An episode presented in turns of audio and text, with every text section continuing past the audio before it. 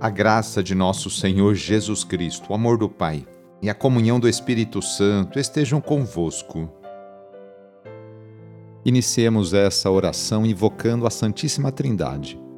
Em nome do Pai, do Filho e do Espírito Santo. Amém. Senhor nosso Deus, nosso Pai, nós cremos em vós, nós esperamos em vós, nós vos amamos nós vos agradecemos este dia e vos damos graças porque estamos com vida. Oferecemos este dia ao Senhor com todas as nossas alegrias e sofrimentos, com todos os nossos trabalhos e divertimentos. Guardai-nos do pecado e fazei de nós instrumentos de vossa paz e do vosso amor. Ajudai-nos a observar vossos santos mandamentos. Amém terça-feira, dia 4 de outubro. O trecho do evangelho de hoje é escrito por Lucas, capítulo 10, versículos de 38 a 42.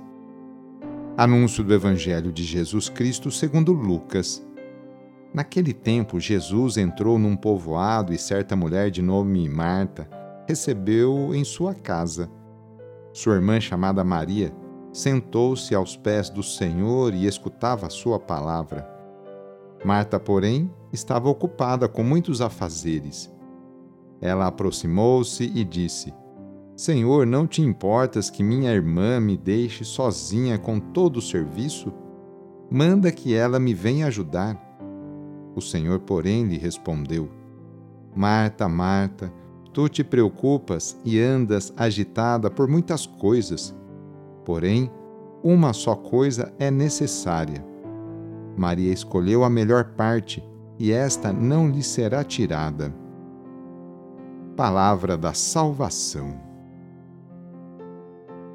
Hoje a Igreja faz memória no mundo inteiro por São Francisco de Assis.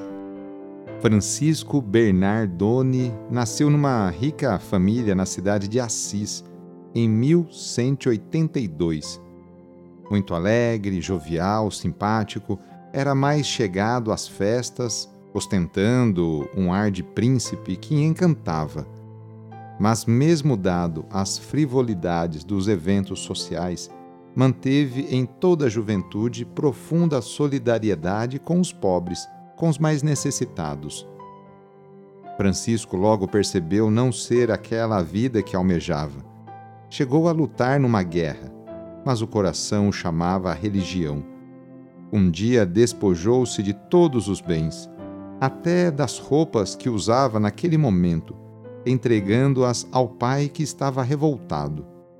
Passou a dedicar-se então aos doentes e aos pobres. Tinha 25 anos e seu gesto marcou o cristianismo. A partir daí viveu na mais completa miséria. Fundou em 1209 a primeira ordem dos frades franciscanos, fixando residência com seus jovens companheiros numa casa pobre e abandonada. Pregava a humildade total e absoluta e o amor aos pássaros, à natureza. Foi a imagem do Cristo no segundo século da Igreja. Hoje, seu exemplo muito frutificou. Fundador de diversas ordens, seus seguidores ainda são respeitados e imitados. Franciscanos, capuchinhos, conventuais, terceiros e outros são sempre recebidos com carinho e afeto pelo povo de qualquer parte do mundo. Morreu no dia 4 de outubro de 1226, com 44 anos. De todos os santos da Igreja, Francisco é certamente um dos mais amados e conhecidos. Nesta oração, vamos apresentar a Deus todos os nossos objetos que a gente quer que Ele os abençoe. Então, traga para perto de você esses objetos, aí pertinho.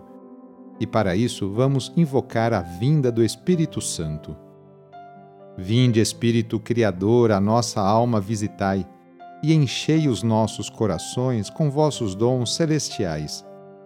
Vós sois chamado intercessor de Deus, excelso dom sem par, a fonte viva, o fogo, o amor, a unção divina e salutar. Sois o doador dos sete dons, e sois poder na mão do Pai. Por ele prometido a nós, por nós seus feitos proclamai. A nossa mente iluminai, os corações enchei de amor.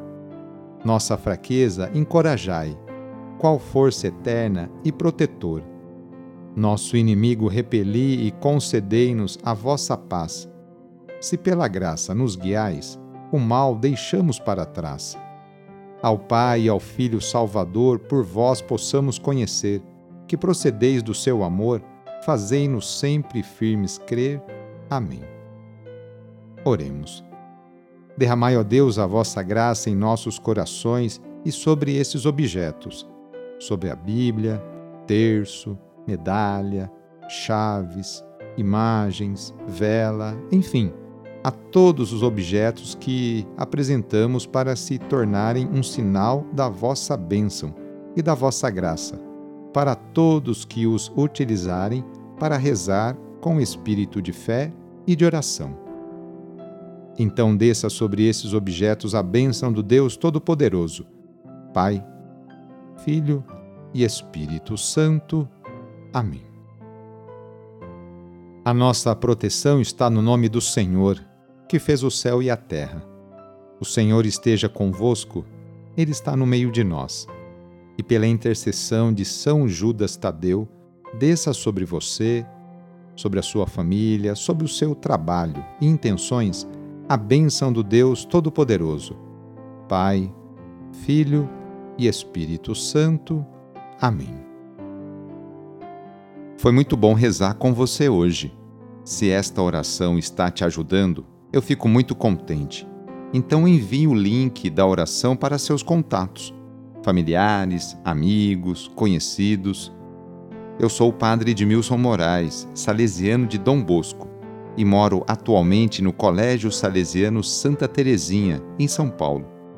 Que Deus continue abençoando você e sua família.